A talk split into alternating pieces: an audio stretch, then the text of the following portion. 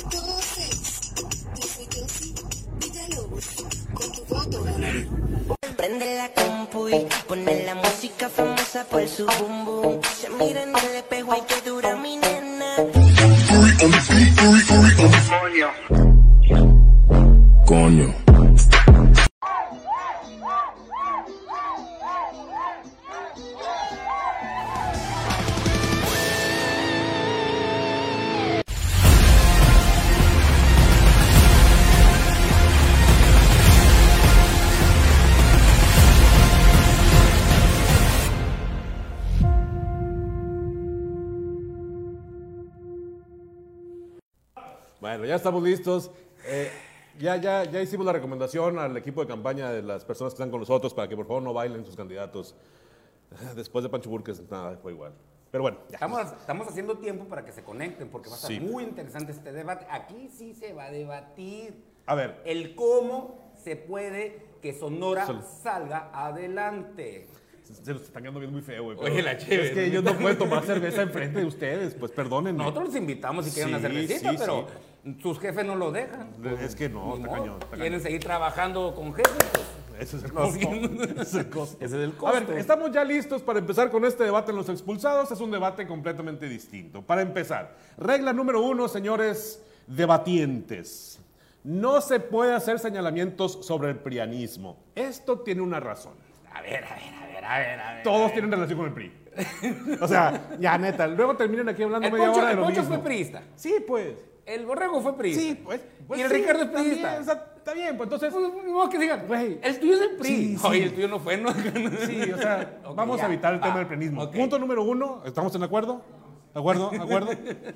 No, no, ustedes no, yo sé que ustedes no, pero su candidato. Vamos a hablar su del candidato. plenismo sin citar Su candidato. Punto número dos de, de- de- de reglas que tenemos. Por favor, evítense eh, señalamientos sobre el estilo de vida de los candidatos. Ninguno vive en el medio de Sonora. O sea, los tres son señores que viven mejor que cualquiera de nosotros. Entonces, dejemos los temas de estilo de vida, ¿no? Punto número dos. Simón. Punto número tres. Ya lo digo, ya lo Por digo. favor. Eviten, que, que si el Roberto Romero anda para allá, si el Roberto anda para acá, que si, no, tú la traes, tú le dijiste, no, por Queremos favor, propuestas Vámonos, vámonos bien con los temas, ¿no? Sí, bueno, Sí, sí. ¿Sí? ¿Estamos de acuerdo en ese punto, compañeros? ¿Estamos de acuerdo? ok. ¿Qué chiste? Entonces, ¿qué vamos a hacer? Entonces, ¿qué vamos a debatir? ¿De qué vamos a debatir entonces acá, no? Luego, como aquí no... ¿Qué ¿Cómo? si- ahora, Como ¿qué aquí no tenemos qué- tiempo. qué Ya me si- voy. ¿Cuántas semillas hay en Sonora? Ay, no, No queremos saber cuántas semillas hay en Sonora, la verdad, está bien. El- Que si el, el Richie Ricón ha, ha ido al Links. No, por favor, hombre, por favor. que Vamos si, a- ¿Por qué tumbaron el parque? Ya, Ya, lo tumbaron, ya, ya, lo ya, tumbaron, ya lo se lo chingaron, pues ya, güey. Entonces- ¿qué le vamos a hacer, güey? Ya, nomás para que quede claro. Segundo, no hay tiempo límite, ¿ok? Ah, no. O sea, échense su rollo. Lo único que nosotros colaboramos de buena manera es ponemos soniditos. Ponte una pinche pose acá, como los, sí. con los camaradas de la soledad y el Va a empezar a roncar un sonido en las bocinas. eh, seña de que ya me están bien enfadando. Sí. Entonces no hay dos minutos, échenle, pero agárrense. Si quieren aburrir, Ahí aviéntense, se le ¿no? ¿no? Y la Este- verdad, pues que sean concretos, más acá, más Sí. participativos, nada que agarren el monte. Es que mi candidato ha recorrido el estado de Sonora por unas 20 mil veces toda su vida y lo conoce. Viene del Sonora Bien. profundo, ¿para Sí, qué? estuvo viviendo en la Ciudad de México, pero un tiempecito nada más. Entonces, no, no, no, ya vamos bien. El juego divertido del debate de los expulsados radica en que alguna vez todos los que estuvimos en la escuela, tuvimos la fortuna de estar en la escuela, alguna vez nos agarraron jugando baraja y nos quitaron una baraja. Yo recuperé las mías y les puse a los señores barajas también, güey. También.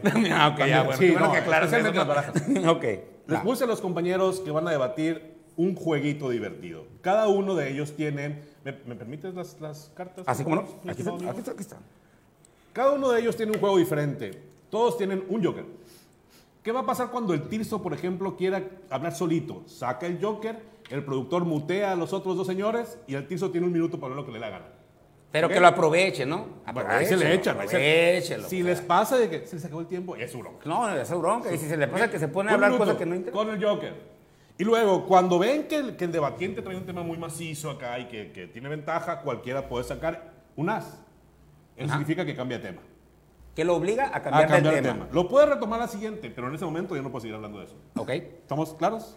Y la siguiente regla, señores, es de que se pueden interrumpir entre ustedes. ¿eh? Sí, Aquí no vamos sí, a sí. ponerles acá de que no, no, espérate, tiempo para fulano, tiempo. No, interrumpan si creen que. Ya queremos debatir, pues. Ya, ya, ya, ya. Ok, ya tenemos audiencia lista, ya está el Hugo Moreno Frederick listo para hablar de este tema y está con nosotros, los presentamos con mucho gusto en el estudio de los expulsados. Empezamos con Rosalena Trujillo, nuestra maestra, Nuestra maestra. nuestra maestra de comunicación. Miren lo que logrado maestra. Estos esos ejemplos, ¿no? La Pinky. Gracias. Va a salir bien agüitada, ¿no? No, ¿por Yo hice estos monstruos acá, ¿no? ¿Por Y el siguiente está No Eduardo. Urbina. Eduardo Urbina que viene como vocero de la campaña de Ernesto Gándara, ¿sí? Que Claro. es Vamos por Sonora, PRI, PAN, PRD. Y está el Tirso Mante con nosotros también, que ya ha estado también de los expulsados. Viene también como vocero como representante del equipo de Alfonso Durazo, de Morena y la Alianza Juntos Haremos Historia en Sonora. Entonces, ya Quiero está. aclarar a las autoridades electorales que no se mocharon, no pagaron nada su Insistimos, participación. Es una invitación de nosotros por levantar el rating. Espero que eso sí nos dé, ¿no? O sea, vaya. Entonces, para que quede bien claro, los señores no se mocharon porque luego, luego le van a ir a querer pasar una papeleta de que gastó tanto Eduardo No, no, Urbina no, en un debate, no, no, no. la maestra Trujillo gastó tanto. No, no, no. no. Que salud. quede bien claro, ¿no? Y salud. Los señores no van a tomar cerveza. Nosotros sí vamos a tomar porque es una obligación que tienen en la producción. Nos obliga a tomar, madre. Ya sé que me estás viendo. Nos obligan a tomar los días viernes. Pero bueno, ya. Empezamos con la primera pregunta, señor Juan Antonio. Y vamos a empezar, a ver, vamos a empezar de, de Tirso, luego Profe y luego Urbina. ¿Pero por qué? Porque sí, porque vamos a empezar del medio primero. Mira, la producción manda aquí. pues. No, aquí no hay de Medio, género, ¿no? Sí, ok, entonces empieza Roselena, Ajá. luego el señor Urbina y luego Tirso. En esta primera ronda, ¿va? Así empezamos. La primera pregunta, señor Juan Antonio. La primera pregunta, ¿Puedes aportarla, sacándole la tómbola de aquí en la cerveza. Ahí va. No, lo que pasa, va.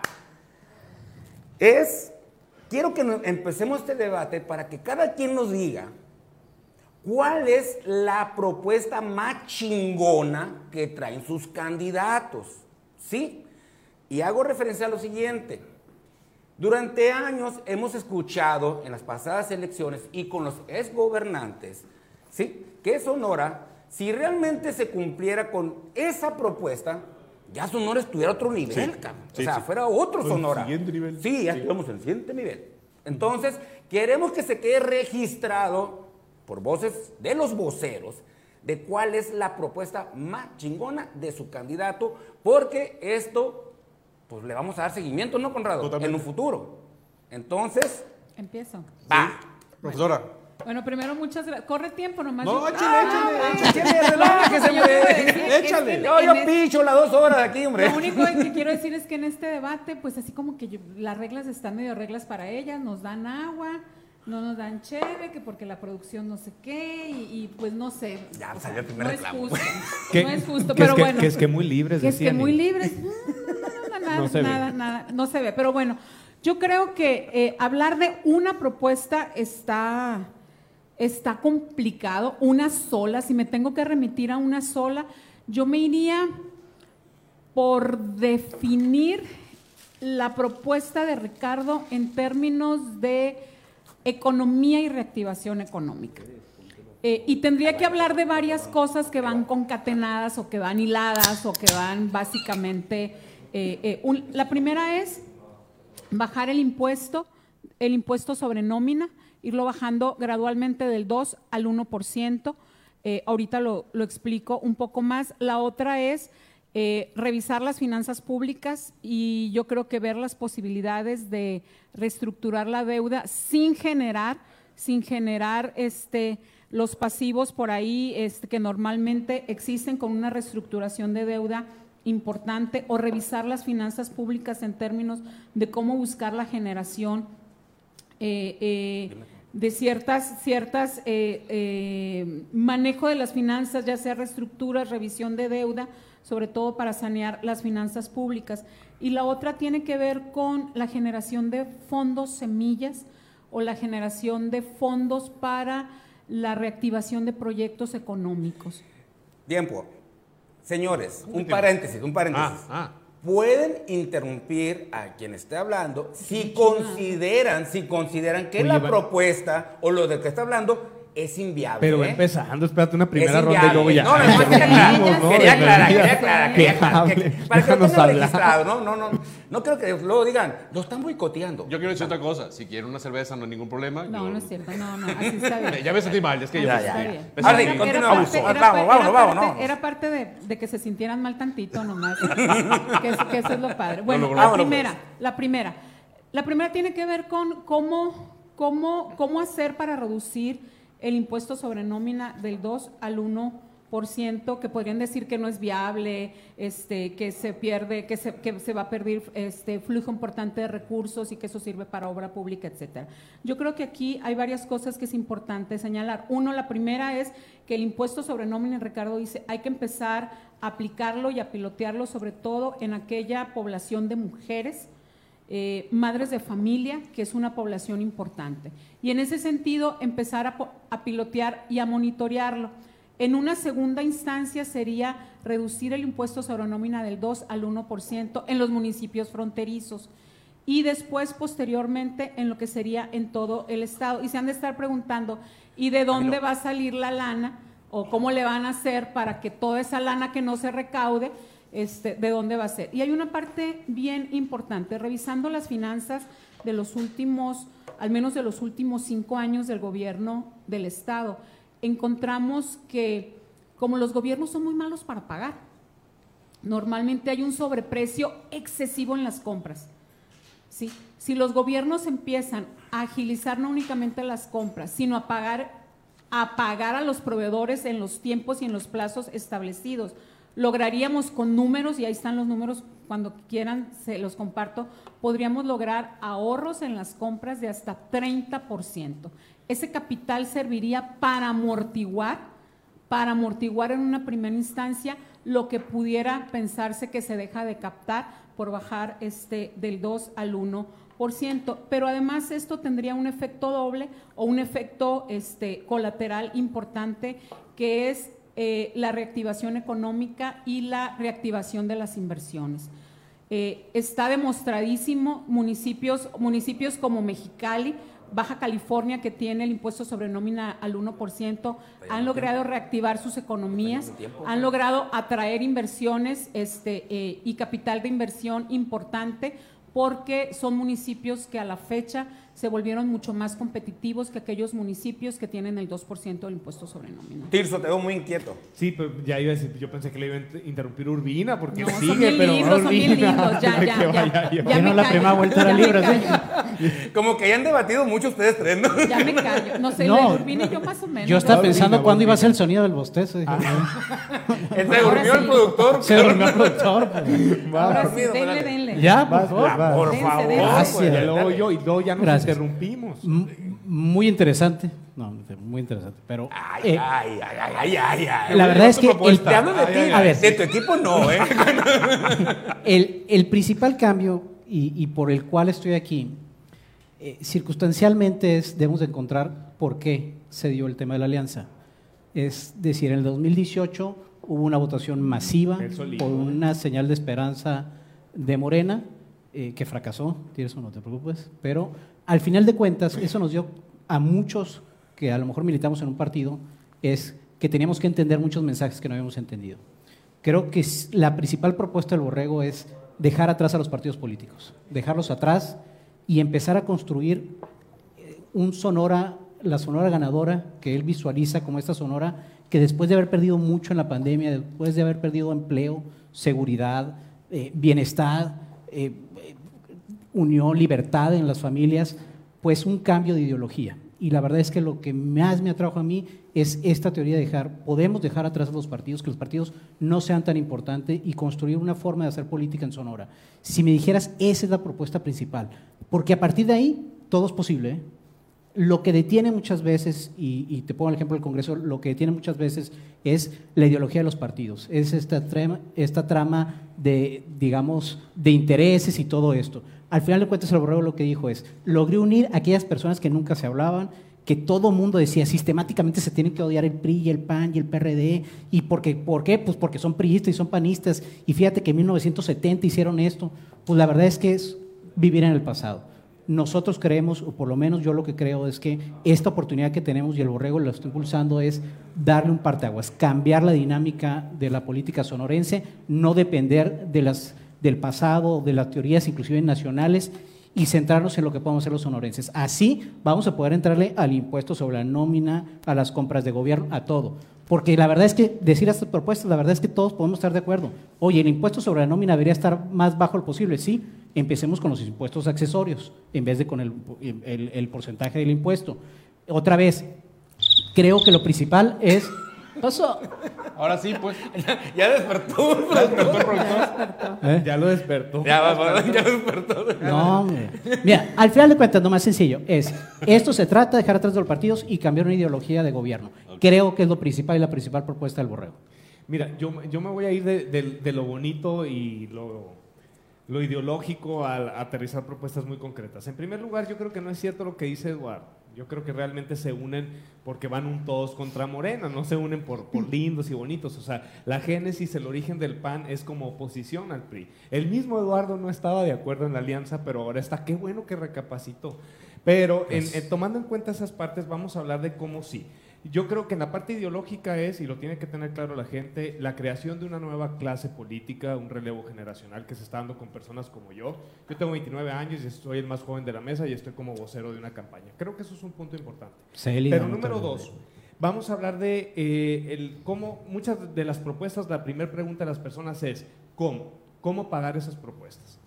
Entonces, actualmente el, el presupuesto de egresos del Estado Sonora es alrededor más o menos de, de 700 mil millones de pesos. Ajá.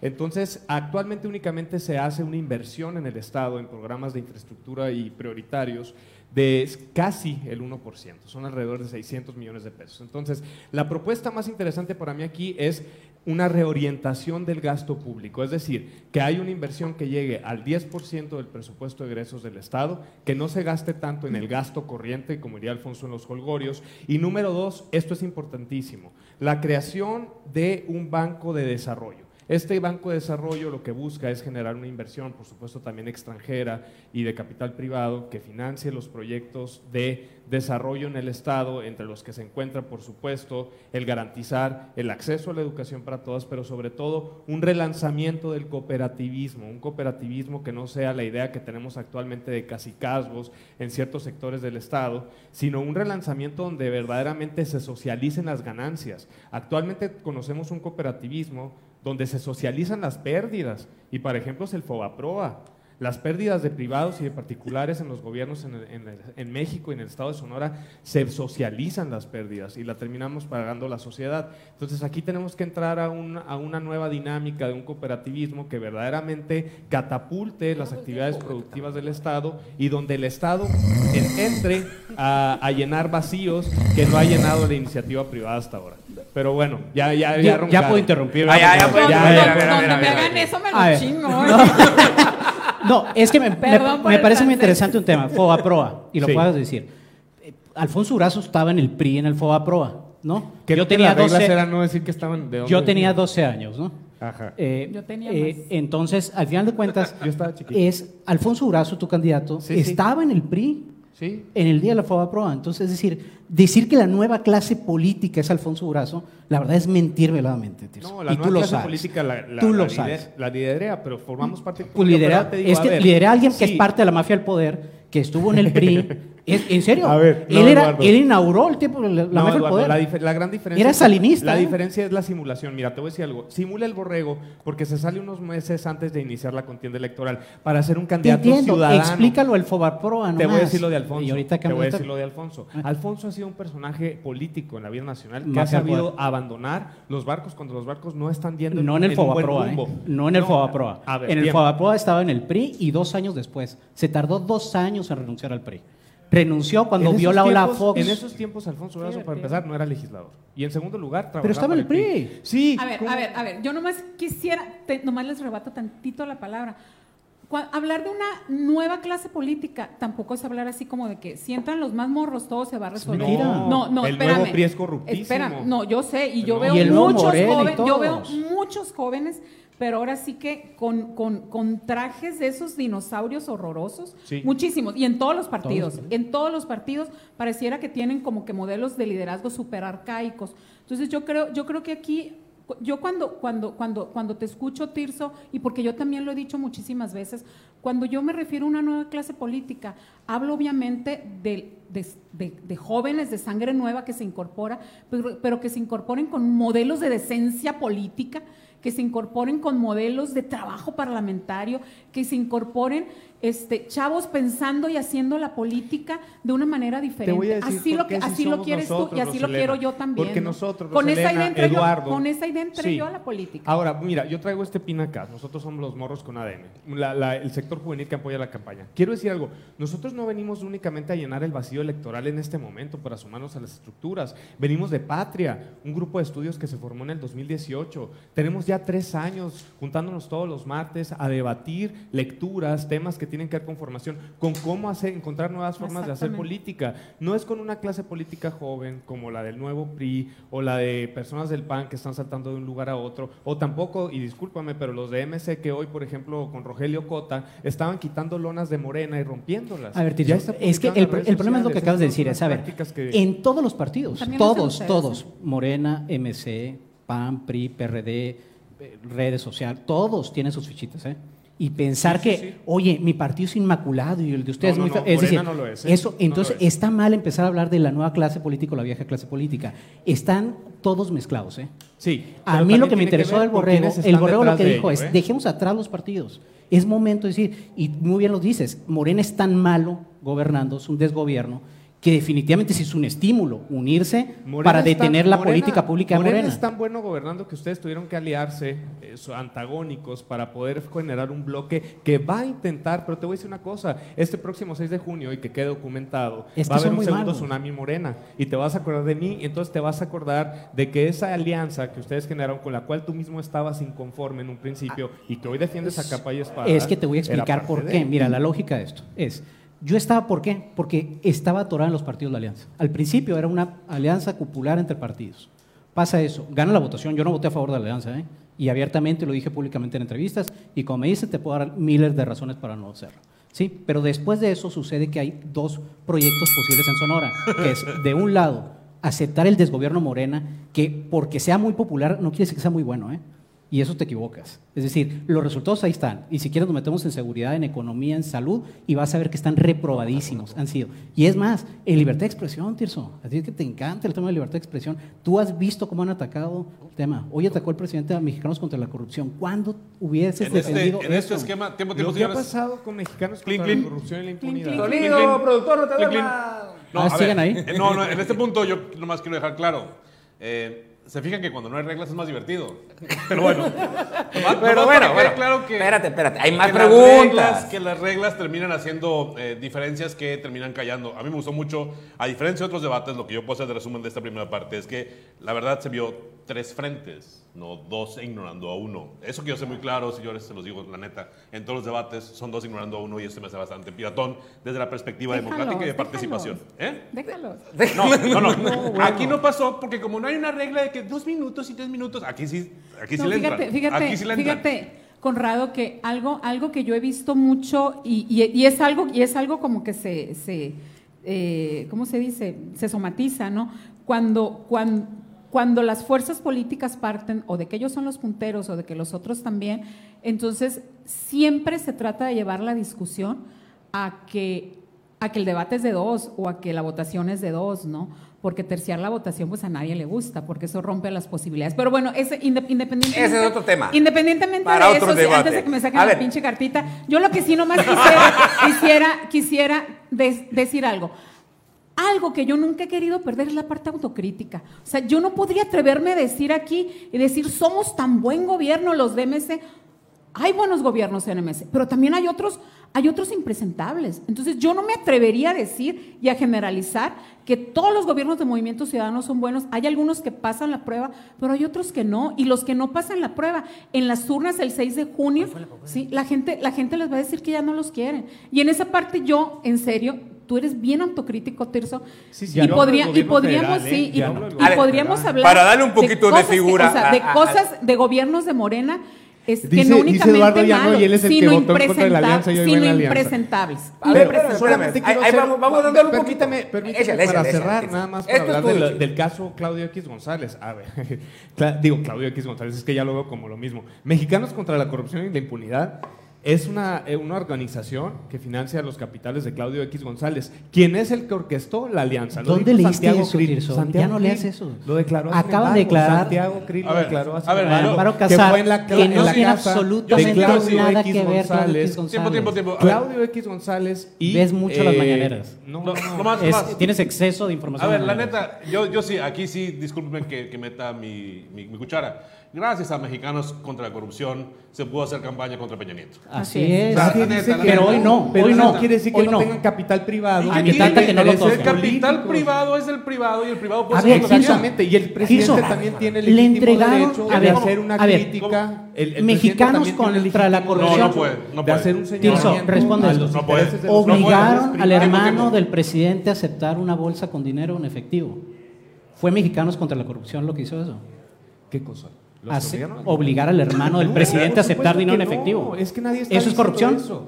A ver, ¿Es corrupción o no es corrupción? Estamos hablando Es de- sencillo, Tirso, ¿es no, corrupción o no la es pregunta yo te corrupción? la regreso también muy sencilla. ¿Hay intereses o no de capitales privados Sí. detrás de estas investigaciones? Esto ya no es Sí. No, sí, tiempo, sí hay, sí no capitales privados. No, no, no, es que al Sí final- hay. De al algún final- lado se financian. E inclusive el Tratado de Libre Comercio, tiempo, tiempo, en el tiempo, Tratado de Libre. Comercio que firmó López Obrador. A ver, ¿cuál es la firmó el pregunta? Recuperemos tema. el Estimados tema. eh, compañeros, eh, lo único que quiero es no, no, no repitamos narrativas que luego terminan haciendo polarización. Vámonos con la siguiente pregunta una vez. ¿Ya? Sí, Conrado. ya, ya, ya. A ver. También te mueves a, te participa, Sí, no, no, pero claro, tú también, claro. Como si fueras vocero, cabrón. la pena, yo soy vocero Bueno, señores, mío. vámonos con la siguiente pregunta. Ahí les va. A Sonora no le ha ido bien con el gobierno federal desde hace mucho tiempo. ¿Desde de Fox? mucho, mucho, mucho ¿Desde tiempo. Fox? De- no, más atrás. Y un, un punto es de que todos los gobernantes, o bueno, los últimos gobernantes, tienen que ir y pedir préstamos para poder sacar sus compromisos. Ese es un dato que nos refleja que los gobiernos federales, independientemente que sean del mismo partido o sean partidos diferentes, pues realmente no es garantía. Sus candidatos que representan, ¿qué tipo consideran ustedes de actitud vayan a agarrar? O le van a ir a tumbar la puerta al señor presidente para bajar más recursos, o van a llevar una política de buena relación y me aguanto y me aguanto lo que me vas a dar tu papi federal. Tírame con una obrita. Sí. Por- por ejemplo, Iniciamos con el señor Urbina. Eduardo Urbina. Mira, yo te diría, es, tiene que hacer una relación, al fin de cuentas hay muchas funciones que están, eh, como el tema de la seguridad, donde no puedes decir, oye, aquí no te metas, están compaginadas por ley, por obligación de ley, pero en el tema presupuestal yo creo que hay que voltear a ver al Congreso mucho. Eh, es decir, es ahí donde se etiqueta el presupuesto y creo que la inercia que se ha tenido durante muchos tiempos, tanto a nivel federal como en los congresos locales, de que el presupuesto se hace, pero lo emite el, Congreso, pero luego no se respeta, pues hace que existe este tipo de mafia donde le tienes que ir a tocar la puerta no solo al presidente, o sea, los mismos gobernadores hacen lo mismo, es decir, los alcaldes se quejan de los gobernadores, los gobernadores se quejan del presidente. Hay que cambiar el modelo de gobierno en esos términos. Lo principal con el modelo actual, se tiene que tener una buena relación, ¿no? Y hemos visto muchos ejemplos donde lamentablemente el gobierno de Morena castiga a los gobiernos locales con presupuesto. Tiene que haber una buena relación, pero una relación de exigencia. Ese es el que tiene que tener el tono. Cualquiera de los que gane, o sea, es decir, eso prácticamente lo tienen que hacer los 32 gobernadores del país con el presidente. Tienen que tocar la puerta. Es lamentable que en ese momento se haga así la dinámica, pero hoy más que nunca, porque eliminaron muchos fondos que estaban asegurados, como el Fortasec. Es decir, ya los municipios ya aseguraban ese recurso. Al desaparecerlo y meterlo a la licuadora, desaparecer estancias infantiles y meterlo a la licuadora, pues con más razón tienes que ir a buscar a los secretarios federales a buscar ese presupuesto. Entonces, esa dinámica tendrá que ser mucha gestión, de mucho respeto, es decir, ni arrodillarse, ¿sí? en el términos, pero tampoco andar de bravucón. ¿no? Creo que es una figura institucional que se tiene que seguir al próximo Un, gobernador. un dato, señor Urbina, también es- hay que recordar que cuando estaba gobernando Guillermo Padres, fue castigado con el presupuesto cuando Felipe Calderón, pues tuvo que quitar la tenencia, ¿no? Sí, Es un dato. Para, que, eh, para argumentar lo que hemos dicho, que los gobiernos federales, independientemente que sean del mismo partido o partido diferente, no garantizan los recursos que hayan de llegar. Es el, a tema es la. Y el entonces- tema es la discusión de la ley de coordinación fiscal. Es decir, si no cambiamos el modelo, cómo se distribuye, no solamente, repito, a nivel federal, porque no, no, no quiero decir el tema federal, a nivel estatal no hay ley de coordinación fiscal. Es decir, hay que priorizar el gasto distribuido de manera diferente. Es decir, el gobierno federal, que es el gobierno más distante del ciudadano, es el que tiene la mayor cantidad de recursos. Entonces, tenemos que cambiar esa dinámica y apoyar mucho a los municipios, ser un gobierno municipalista, como creo que se ha sido siempre eh, eh, la lógica de todos los partidos. Y, y es la lógica del federalismo. también. Exactamente, y, y- y lamentablemente vivíamos tiempos de mucho centralismo, donde el recurso se lo están llevando al centro porque ellos son incorruptibles, ellos no hacen nada. Pues la verdad es que hemos visto que siguen siendo muy corruptos en Morena y se están llevando el recurso Fíjate, de los fíjate, ciudadanos. fíjate que, en esa, que en esa parte tú has mencionado algo que sí es bien importante y que yo creo que para mí es de los temas obligados que debe de entrarle a discutir el Congreso y es una ley estatal de coordinación fiscal. Si no podemos avanzar hacia allá, yo creo que ese sería un instrumento que sí garantizaría de alguna manera una, una distribución mucho más equitativa, mucho más justa, este, porque a veces se reparte conforme a la ley, pero no en términos de justicia. Entonces yo sí creo que sería un buen avance en ese sentido. Y sí coincido con lo que dice eh, Eduardo en esta parte. Eh, sí esperamos tener un gobernador o gobernadora que pudiera, que pudiera defender con gallardía y con valentía este, recursos para, para el Estado. Yo creo que yo no esperaría ver a ninguno, ahora sí que a, quien- a- a quien gane pidiendo, mm, tíreme aunque sea con una horita, a mí esa en serio se me hizo, se me Triste. hizo muy lamentable, la- lamentable ver la forma en la que una gobernadora este, solicita que la volteen a ver. Este, yo creo que sí, y, y además, fíjate, la parte del, del presupuesto sabemos que está, que corresponde al Congreso. Y tú lo decías ahorita, Cachas, esta parte de que nos han tenido olvidados, no de ahorita, ¿no? O sea, no es tanto la culpa de, de Obrador, nos han tenido olvidados des- desde hace mucho. Pero aquí yo creo que sí hay que voltear a ver a nuestros diputados federales.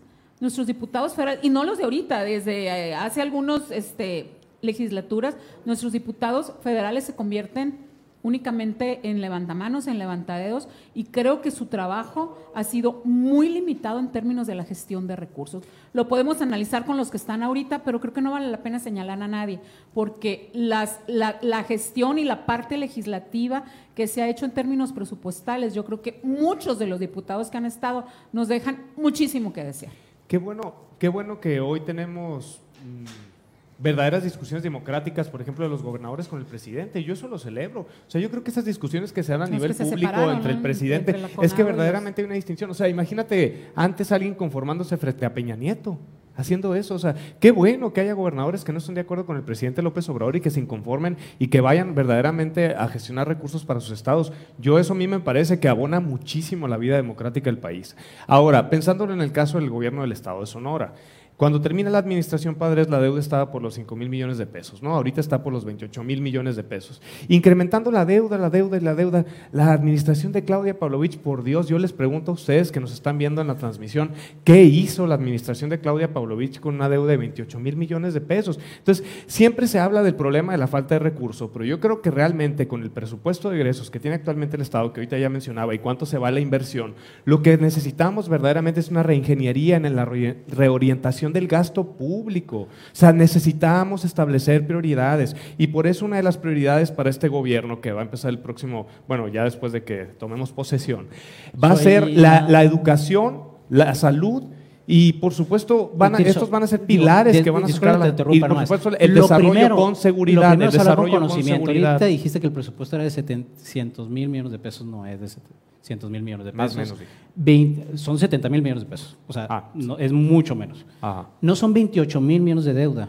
La deuda que está diciendo 28 mil millones de es deuda municipal junto Sí, con la ya. estatal. La Es decir, tienes- 24, ¿no? tenemos que hablar de sinceridad. Lo primero, no, no podemos aventar los datos nomás porque ella Esta, no los dijo. no, no, no está, Es- ya esta mesa ya la tuviste 24 ustedes dos con Mario son- Campa no, y ya hubo una discusión sí, abierta al y tema. espe- y esperaría que aprendieran que son las cosas. 24 mil millones de pesos de deuda, la Ah. cual la composición es muy clara. ¿eh? Este gobierno El pidió punto es el seis, crecimiento de la deuda y qué se ha hecho con la deuda, Eduardo.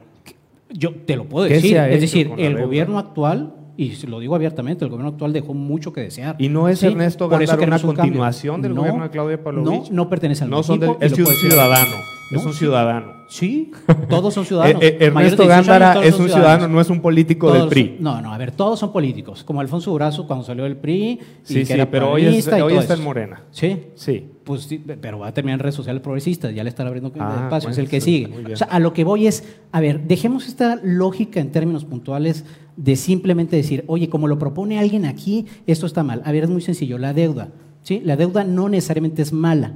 Tanto que, por ejemplo, en los dos años que llega No, nadie Morena a nivel federal, mala, ¿eh? dos que años que llevan, mala. tú ya debes 10 mil pesos más, tú, como ciudadano. Los 6 mil millones de pesos que esta administración tuvo son 2 mil pesos, ¿sí? 8 mil pesos más, 700 mil millones de pesos, ahora sí, 700 mil millones de pesos de déficit para este año presupuesto al gobierno federal de Morena. El problema es que esa deuda que nos ha endeudado Morena no ha servido de nada porque no la usó para la reactivación económica, ¿eh? No lo prestó, no hizo, no prestó microcréditos como lo hicieron muchas partes del mundo, ¿eh? Que se endeudaron. De 50 que no mil pesos que hay. ¿No te tocó ver los, los créditos que se dieron a través del IMSS a las empresas? Yo creo que tampoco sabes que se está construyendo el Tren Maya, las refinerías y que eso es está que eso generando a miles Sonora de no le da beneficio, ¿eh? Son Inclusive obras a con nivel mucha opacidad. México, Ernest, Mucha Eduardo, que tienen que ver con, mucha opacidad, con proyectos con mucha estratégicos opacidad, para con el mucha desarrollo. opacidad, con mucha opacidad. Ah, pero Dos ahorita dices que no se hace nada, ahora, dice, ahora reconoce, sí se hace, pero con Mucha corrupción, opacidad. como dos bocas. ¿Se hace o no se Como hace? dos Fíjate, bocas, en mucha el caso, corrupción. en el Sí se hace. mira, discutir dos bocas y discutir el tren Maya, creo que sí son proyectos estratégicos. Creo que si nos ponemos aquí a definir si son prioritarios, este, qué tanto beneficio traen para Sonora, a lo mejor para mí es ocioso ahorita. Pero lo que sí me gustaría que habláramos es precisamente sobre uno de los principales problemas que va a heredar quien llegue, y es la deuda pública. Totalmente O sea, eso nos van a entregar un, un estado este, eh, en, en números, en números bastante, bastante graves, bastante lamentables. Y yo sí, quisi- sí quisiera mencionar tres, tres, dos cosas.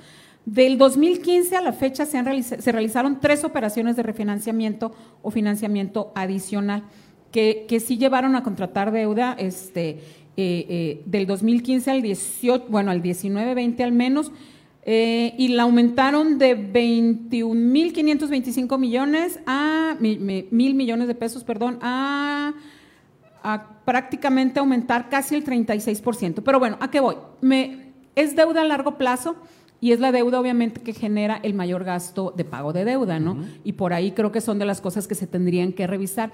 Pero hay un dato que yo creo que en el gobierno de Claudia Pavlovich nunca lo transparentó, ni se transparentó, ni el Congreso pidió, pidió este, eh, eh, acciones de transparencia en, en ese sentido. En el 18, Eduardo y Tirso, hubo un refinanciamiento completo de la deuda pública de largo plazo. En esa misma operación se obtuvo un financiamiento adicional por 566 millones de pesos, con lo que la operación total, to- final cerró en 20.909 millones de pesos. La pregunta es dos cosas, porque fue una deuda que se negoció con una tasa muy alta.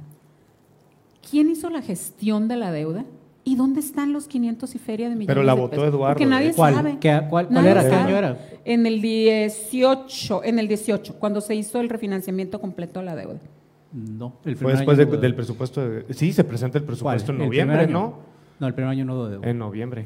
No, Entonces- la, la- la contratación de deuda de 500 es en el, en el, No. en el No, 20, no, ¿no? Fue- no, fue a finales no, entre- no, entre esto, el 18. esto, no, esto no fueron 500, o sea, se recontrata la deuda y como generas este supuestamente mejores eh, tasas, Mira, etcétera, es muy queda un remanente Cualquier- de 566 cualquier- Puede haber de N pesos. número de reestructuras. La ¿Ese reestructura, si no, sobró? si no mejora, Sí, si ¿y dónde mejora la tasa, lana, pues? mejora plazo, mejora, O sea, se no a la tienen Pero aprobación. licuadora. pidieron Ahora- 500 millones de pesos más también. Es esa parte. Eso no, es aparte, pero que también dónde están. Eso es una reestructura que nada depende del Congreso. Y dentro Eso los proyectos pero, de sus pero, tam- pero también es, pero también es un presupuesto este, eh, y, y- y parte de estas deudas que también Morena pues aprobó por ahí Maestra, sin saber. y- con- No, dentro- no, a dentro ver, de a los ver, es que el problema- yo- dentro de los yo- yo proyectos de los entiendo- candidatos, ¿Pero qué? ¿Cómo dentro van a los pagar? candidatos está de que van a pedir deuda. No. No, el que a ver, uno de los a ver, tres. es que, es que está- partimos- se tiene que se los digo, se, ¿eh? se los digo, partimos de des- desconocimiento total del tema de deuda.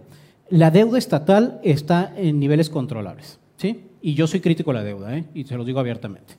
¿Qué pasa? Es más peligrosa, peligrosa la deuda submunicipal, es decir, Hermosillo, los municipios están mucho más endeudados. Ese es, ese, es, ese es lo que está crítico. Y no lo digo yo, lo dice, hay un, fe- hay un semáforo donde dice que Es la que- deuda está en verde. ¿Qué me preocupa más del gobierno del Estado? Es el gasto corriente. A Exacto, ver, el gasto exacto. corriente Y es el dicho problema, El no la problema deuda. no es tener El la problema miedo es a la deuda, el corriente. problema es qué se hace cuando te El problema es el endeudas. gasto no corriente. el, problema es el gasto corriente. endeuda. Así, Nada sencillo, el gasto corriente. Qué bueno que la alianza lo reconoce. No, sí, Ahora, pero como no lo ha hecho ¿y Célida, cuál eh, es? Célida, tu amiga Célida en la Hermosillo, aumentó el gasto problema No, corriente. porque ella sí corriente. invirtió ya, ella sí ya pagó la deuda. Ya abonó la deuda. 30% menos de no inversión respecto a toda la administración de 15 2010. administraciones. A ver, 30%. tiempo, No, en el, contestando tu 30%. pregunta, en el proyecto de Alfonso Durazo tenemos toda la claridad de que no va a ser con la contratación de deuda. Tiene que ver con una reingeniería del sistema, o sea, de, de reorientar el gasto público y sobre todo la creación del Banco de Desarrollo, que esto va a ayudar a financiar los proyectos productivos del Estado, el relanzamiento del cooperativismo a través de este Banco Estatal de Desarrollo. A mí el Banco Eso sí tiene que ver. Desarrollo, Yo, yo lo entiendo, yo entiendo. Es una, es una buena Sí, sí, sí. propuesta porque Yo- no, no, no deuda para, Yo- yo para quiero impulsar esos saber proyectos es- a través de este A banco. ver. Estamos hablando de, estamos hablando, la deuda existe, si es buena o es mala, desde mi perspectiva, toda deuda es mala. Discúlpenme, yo soy ciudadano que paga sus deudas y son malas. Pero independientemente de que sea buena o sea mala, y, y- y que los políticos evalúen cuando ellos se endeudan como bueno o malo, ¿cómo le van a hacer para hacer gobierno con un gobierno endeudado? Porque al final de cuentas, además, el gobierno, la mayor parte de su gasto no es ni obra Ah, ni no, servicio. definitivamente. Es que, a ver, el- a partir del corriente. 2016 hay una ley de disciplina financiera. ¿sí?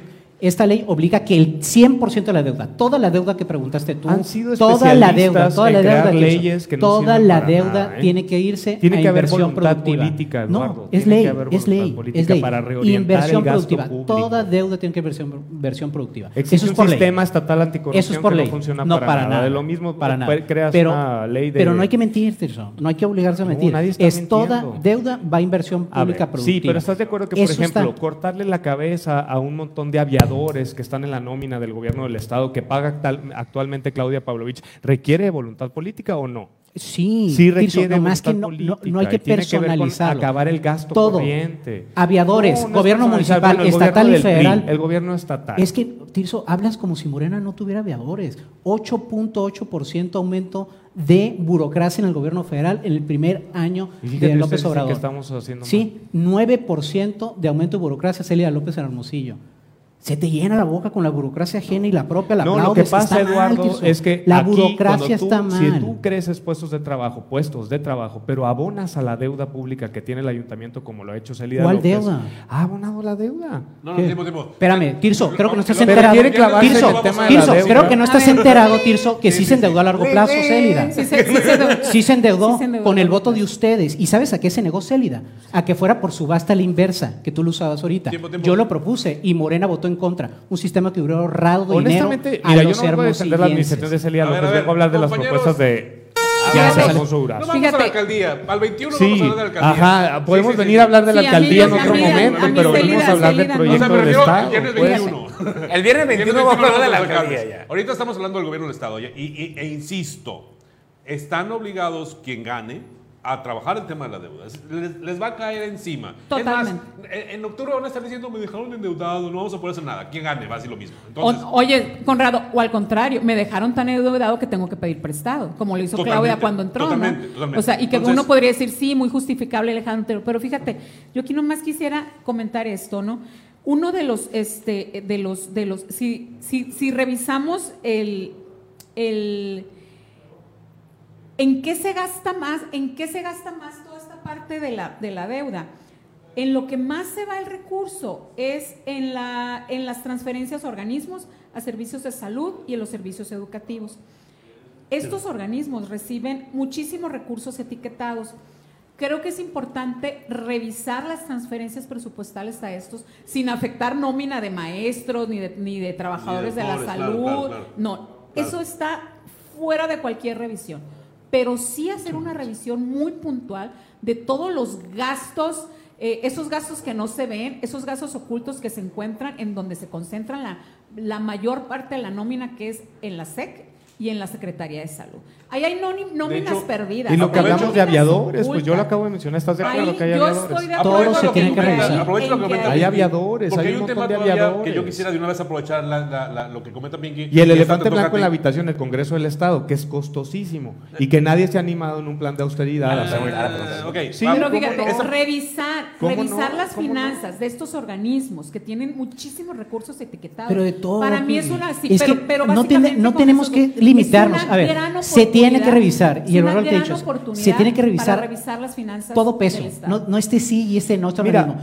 Cualquier peso que sea gastado, sí, con discreción, que no sea productivo, se tiene que revisar. Tiene que haber una revisión total del presupuesto, los 70 mil, 67 mil millones de pesos, de todo, de cada nómina, si de cada trabajo, de cada operativos gasto, de mira, estos, todo. de estos Dicen- dos organismos, te lo Yo juro. Yo quisiera hablar yo de hechos. Dicen que la reori- reorientación del gasto público no tiene efectos. Pero a ver, vamos a pensar No, en la propuesta tener. de las pensiones No, a adultos mayores. En el 2000, cuando lo, lo proponía López Obrador para la Ciudad de México, dijeron, no es viable, no es cierto, sucedió. Luego lo hace Fox, luego lo retoma Calderón, etcétera. Entonces, esos programas sociales que sí funcionan con una sin corrupción, reorientación del gasto sin público. corrupción. quiero- Le quiero- están pagando a adultos que murieron en Voy a sacar como 1970. yo para que se caiga Tirso, eso. señalado por la Autoridad Eduardo, Te agarras de un tiempo, cierto, tiempo. de un puño de casos. La Compañero. corrupción. ¿Cómo puño de casos? Por ejemplo, Ay, aquí. sí, Conrado. Sí, tiempo. Ah, puñocito, Es que poquito, cortito, pero un chiquito. Que está ligado con la siguiente pregunta y le toca a ti su responder. Es que por supuesto que no todos los que van a llegar a año, administración van a ser impolutos. La próxima administración empieza con un reto y es resolver el problema de salud. A Sí, ver, los claro. hospitales están Para la chingada. para la chingada. Sí. ¿no? ¿Ok? No, no hay ni medicina. No hay- estamos con un, un reto de pandemia en un ambiente en el que ni siquiera el Estado tiene la capacidad para atender a las personas que van, no a atenderse por coronavirus, sino atenderse porque les duele la cabeza. Así estamos. Operación vesícula. Sí, lo que lo que Sí, sea. sí. Entonces, el siguiente gobernador, además de enfrentar los restos de la pandemia junto con el problema económico, va a tener que atender el tema de salud. Empezamos con Tirso y ya después ahí seguimos. A ver, propuestas en el tema de salud. ¿Cómo recuperar el sector salud? Hablaste de, hab- hablaste de aviadores del sector salud, hablaste de... de- Claro, de- de- de- hay de aviadores. Y ahora Entonces, dice, dice échale. Eduardo, ahora queremos, de- a- te- hay que tener algo con mucha claridad. Por supuesto que cuando se dice que la corrupción se barre de arriba para abajo, no quiere decir que no se va a colar un corrupto. Oye, Pues pues, es o que sea, la sería como decir que vas a medir cómo es cada una de las personas y si es capaz de ser, de ser corrompible o no. Pero por supuesto que cuando la voluntad política está para que no circule la corrupción, eso es un hecho, eso va a pasar. Es- Recibió es el de hermano casa. del presidente Bueno, en fin, pero hablando del tema de la salud particularmente, tiene que ver con un rescate a la infraestructura. O sea, es decir, Empezamos, eh, y el caso que tenemos palpable aquí es en Hermosillo. La administración del, del gobierno del Estado ha ido a pedir dinero a la federación N número de veces, hasta se endeudó para terminar el hospital general, no lo ha terminado. Las instalaciones del resto de los hospitales, al re- además de los que no son de, o sea, los que están fuera del IMSS, están en muy malas condiciones, y no todos los del IMSS, por supuesto, pero hay clínicas que están mucho más decentes como la 14, ¿no? Que han sido fortalecidas últimamente y es donde se atendió COVID. Tiene que haber un rescate a la infraestructura hospitalaria de todo el Estado y tiene que haber una dignificación del personal de salud médico. Ojo, esto quiere decir basificar al personal de salud que no ha sido basificado y por supuesto buscar una solución al financiamiento con el ISTESON. O sea, el ISTESON ha sido saqueado en las administraciones panistas de Guillermo Padres con Teresa Y posteriormente en esta administración no se hizo nada por el rescate al ISTESON. El ISTESON es Se el creó una comisión, blanco. se creó una comisión especial que dirige Más Morena. burocracia. Mira, el que se enoja con la burocracia Que dirige Morena, burocracia. dirige Morena. Lo Sí, creó Morena bueno. y lo propuso Morena. qué Pero no, te lo que te estoy diciendo, lo que tú parece estás diciendo es excelente como que si eso es la con Morena. solución. Eso no es la solución. Pues La Morena solución es lo que propuso, fondo, es lo que falta- propuso con el bueno que- ¿Quién fue- ¿Quiénes fueron los primeros que señalaron el al rescate de la ingeniería Morena. financiera de ¿Por qué los, hospitales en el Estado. Tenemos que basificar al personal médico de salud. Tenemos que pensar que en los todos vacunen, los Tirso. pasantes de medicina. Eso es lo más digno del mundo.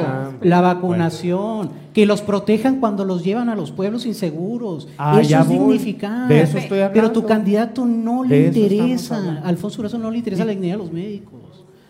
No, es en bueno, serio. no le interesa. Ahí está, ya, se frega. Pinky. Un minuto. Mutenme los dos Tan muchachos. importante es el tema de salud que el 40% de los sonorenses es su segunda preocupación. Y eso es algo que no debemos de olvidar. Dos, en Sonora existen 560 unidades hospitalarias entre hospitales comunitarios, centros de salud rurales, casa de salud.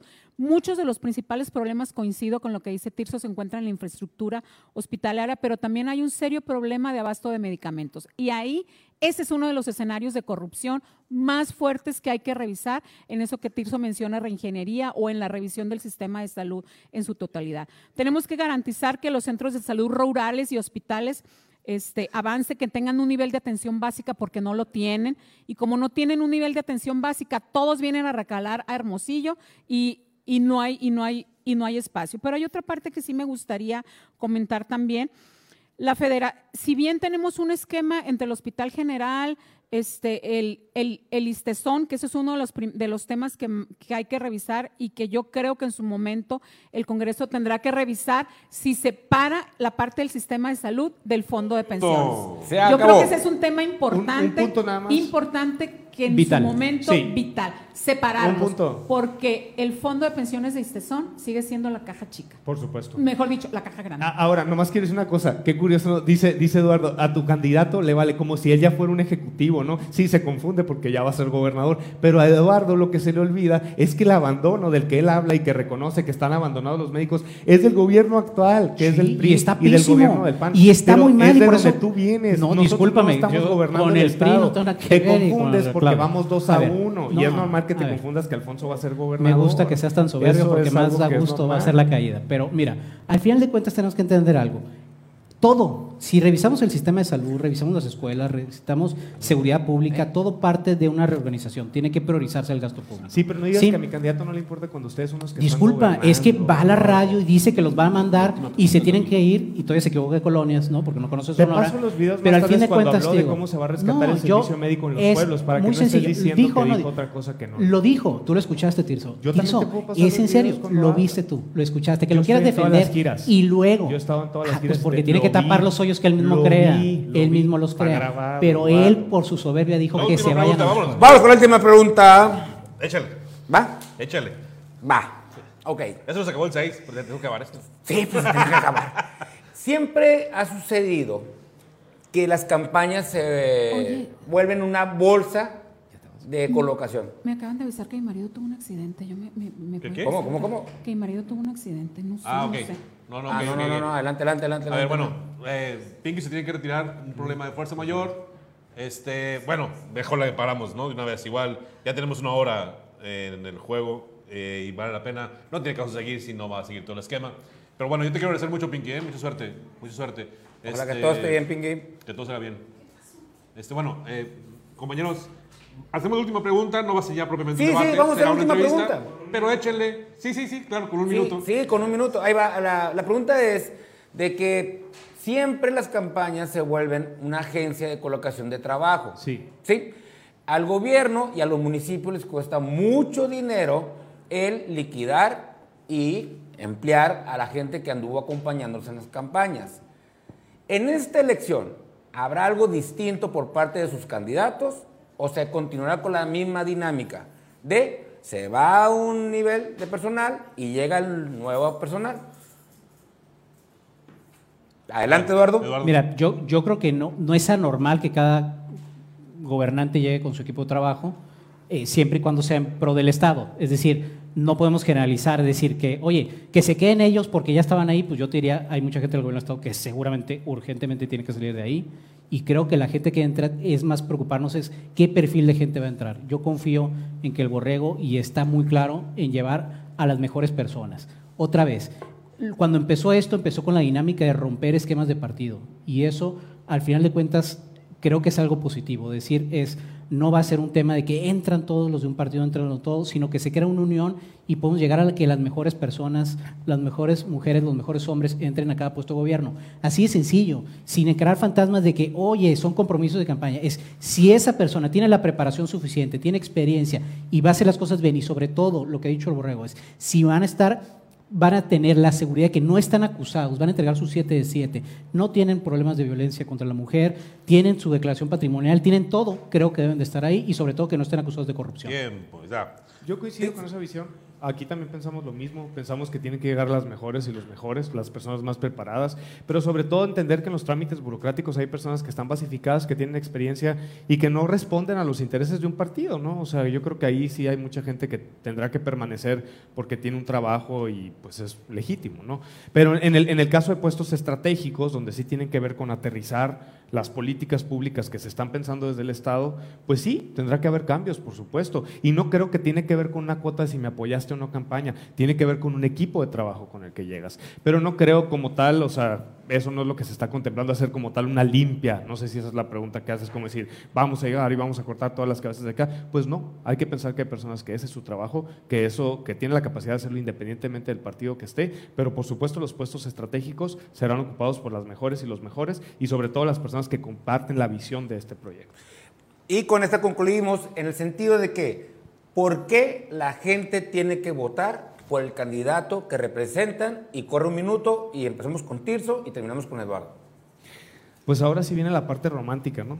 Eh, tienen que votar por Alfonso Durazo porque es el único candidato que representa un rompimiento, ¿no? Con la actual clase política que gobierna el estado de Sonora, porque mientras que por este lado pues están los Burs y los Gándara, familias de abolengo que han gobernado el estado y que tienen los mismos vínculos con los intereses del estado, pues eso es lo que se tiene que, se tiene que cambiar, se tiene que transformar, se tiene que tener una visión en donde se garantice la educación, el acceso a la salud y por supuesto el desarrollo con seguridad. Necesitamos desarrollo con seguridad en el estado de Sonora y esa es parte fundamental del proyecto que va a encabezar la cuarta transformación en Sonora de la mano de Alfonso Durazo. Y yo les invito a que este próximo 6 de junio voten 4 de 4, todo por Morena. Perfecto. Eduardo. Bueno, eh, el borrego no trae una agenda de división, como lo podemos ver. No es de unos apellidos contra otros, no es de una región contra otra, no es de donde naciste, no es de eso. Es de gente que quiera Sonora y quiere hacer las cosas bien. El borrego quiere reactivar a Sonora, es su prioridad, es lo más urgente, reactivarlo en educación con futuro, reactivarlo con calidad de vida, reactivarlo en economía, que es urgente, reactivarlo. Y la verdad es que construir la Sonora ganadora, esa Sonora que recupere todo lo que perdimos, todo lo que Morena nos ha quitado, estancias infantiles, seguridad, eh, eh, unidad familiar, todas las cuestiones que antes teníamos y que la pandemia y muchas políticas públicas de Morena, de corrupción, de desapego, de descen- descentralización, pues nos quitó. Creemos muy importante que es fijo decirnos una meta, que es este Estado es por fin vamos a poder construirlo sin fijarse en los partidos, superando los partidos, dejarlo de lado y construir la Sonora ganadora con el Borrego Gándara. En verdad, si este es dos opciones de camino. Uno es que la política de Morena que tanto daño le ha hecho sea o la opción del Borrego Gándara. Yo me decanto por la del Borrego. Listo. Listo, señores, pues muchas gracias. Muchas gracias por jugar este juego con nosotros. La verdad es que nuestra intención, más que armar un debate, es generar una discusión que tú puedas tomar una mejor decisión. Creo que los debates están demasiado aca- acartonados. Lo que pasa es que no nos dicen el cómo Tienes van a llevar a cabo sus propuestas. La verdad que es muy interesante que los candidatos realmente no solamente nos propongan, sino que nos garanticen que de llegar al gobierno del Estado realmente van a cumplir con sus promesas, porque si así fuera, Sí, no, ya fuera estado. otro No, y aparte estado, es muy importante, es muy importante conocer la visión de quienes están cerca de los candidatos. ¿no? Claro. Porque eso refleja quiénes son los candidatos. Y son muy importantes los voceros de los candidatos. Un candidato no solamente puede estar por todo el estado hablando de sus propuestas, tiene que tener mucha gente que esté replicando lo que es su proyecto para que la gente realmente esté enterada y ese 6 de junio pueda salir a votar con una buena decisión y no solamente porque la llevaron un- a un desayuno y de ahí...